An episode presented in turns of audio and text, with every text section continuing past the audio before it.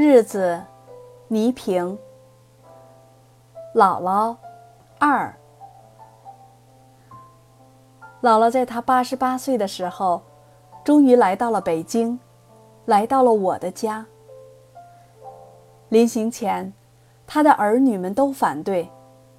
母亲多次给我打电话。姥姥年龄太大了，这般年纪的老人了，就如同熟透的瓜。稍微一碰就不得了，我真是不甘心，盼了一辈子，好不容易有了大房子，有了家，却熬到姥姥自己都做不了自己的主了。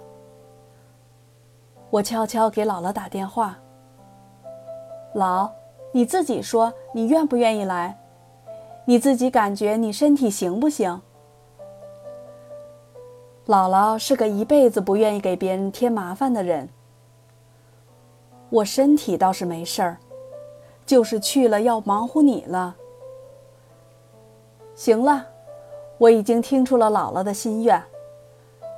姥姥这一辈子太不容易了，她当然想来啊。外孙女家是什么样？北京是什么样？电视台是什么样？姥姥都惦记。姥姥比孩子还要新奇。姥姥期待着。舅舅姨们经不住我的死磨硬缠，只好答应了。从青岛到北京的特快列车要跑十六个小时。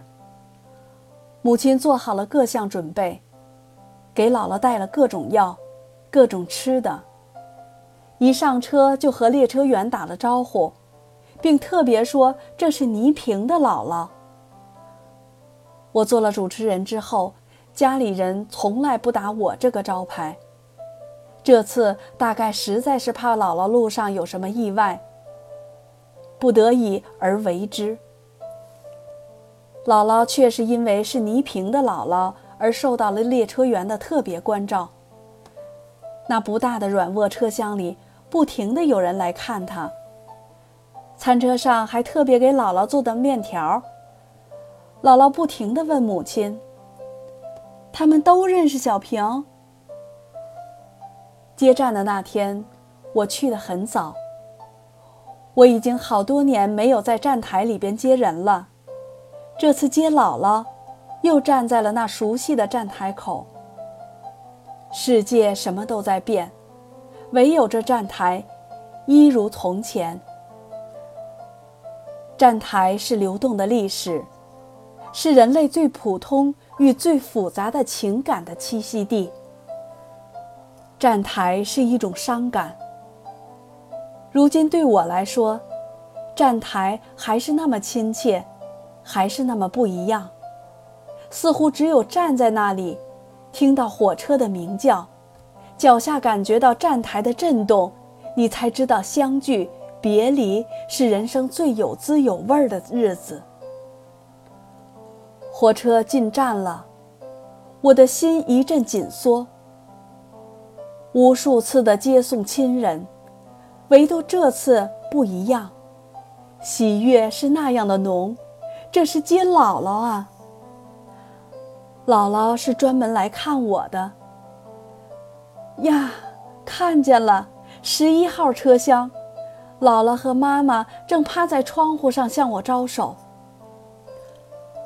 姥姥下车了，哪儿像快要九十的老人？她不要别人扶，也不要别人搀，愣是自己走出了北京火车站。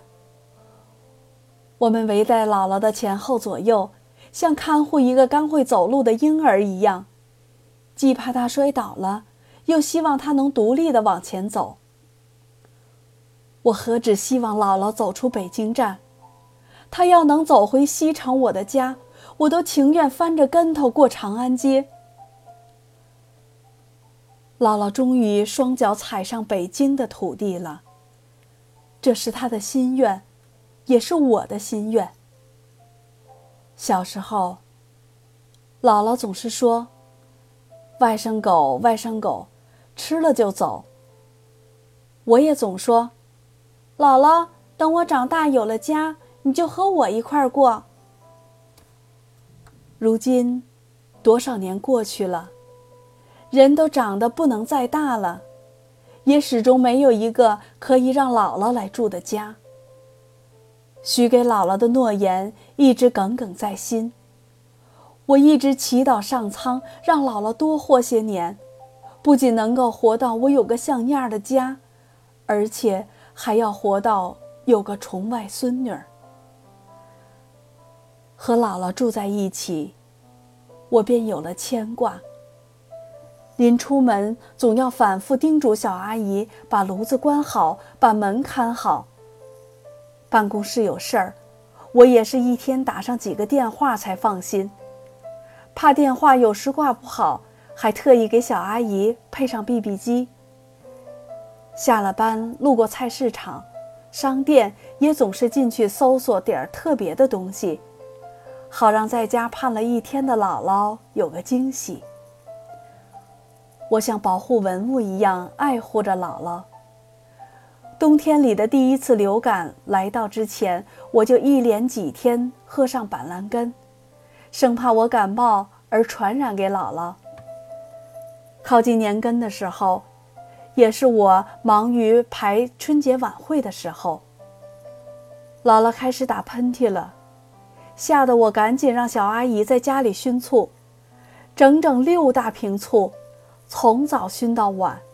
熏得我身上、头上到处是醋醋味儿，可最终没能让姥姥逃脱这次流感。姥姥开始发烧了。妈妈说的对，姥姥这般年纪真是熟透的瓜了，就这么一次感冒，差点要了老人家的命。姥姥有多年的气管炎，天一冷，呼吸就有些困难。这一感冒就不得了了，再加上发烧，而且连续几天不退。最要命的是，姥姥行动不便，在这么冷的天不能出门，也不能上医院。看着一口一口往外倒气的姥姥，我害怕了。我把能想的办法都想过了。我请赵忠祥老师帮我找离我家最近的一家医院的呼吸科主任。崔主任来了，带来了一个治疗小组，他们认真负责地给姥姥看了病，做了一系列的检查，一次就给姥姥开了一千六百多块钱的药和针。病中的姥姥看着我给大夫数钱，直向我摆手。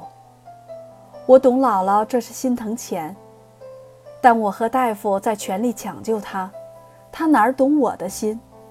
真的。再数多少我也不嫌多，只要能把姥姥救过来，只要能减轻姥姥的痛苦。几天针打下去，姥姥不见好，我做了最坏的打算，不管姥姥是否愿意，我一定要送她去医院。专家还对我说，像姥姥这种病，如果呼吸再困难，痰上不来，就要科。切开喉管上呼吸机。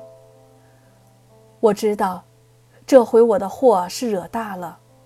我怎么向他的儿女交代？我是对他们做过保证的呀。我伏在姥姥身边和他商量。去医院吧，去救过毛主席的那个医院，准能治好。姥姥还是摇头，不想遭那个罪。我也活得够本了，来你这个家看看，我就了了心事了，也就能闭眼了。姥姥，你别老说闭眼，你不答应过要帮我看孩子吗？为了我，你也得使劲挺过来。我守在姥姥床边，急得直哭。看你，还是小时候的毛病。动不动就哭，快擦擦。姥姥最见不得你掉泪儿了。姥姥把那洁白的小毛巾递给了我，我却用它擦去了姥姥眼角的泪水。那赶快打电话叫舅舅姨他们来北京吧。姥姥坚决不同意。快过年了，别叫他们。我要是能这么闭着眼睡过去，就算是有福了。